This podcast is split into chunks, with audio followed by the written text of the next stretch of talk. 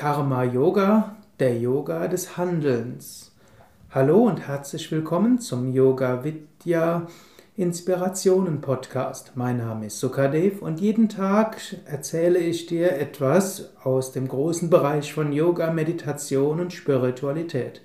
Dies ist gedacht für Inspiration am Tag oder auch am Abend.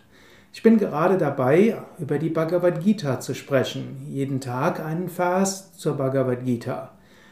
Heute beginne ich mit dem dritten Kapitel, der wird genannt der Yoga des Handelns, Karma Yoga. Der Ausdruck Karma hat viele Bedeutungen. Zum einen heißt Karma schlicht und ergreifend Handeln. Karma Yoga heißt so zu handeln, dass es dich zur Einheit führt. Yoga heißt nämlich Einheit, Yoga heißt Harmonie.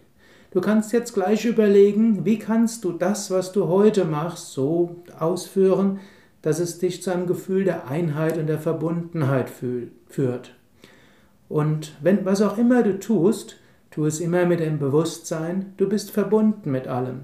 Nichts in dieser Welt kannst du alleine tun. Nichts in dieser Welt kannst du einfach so machen.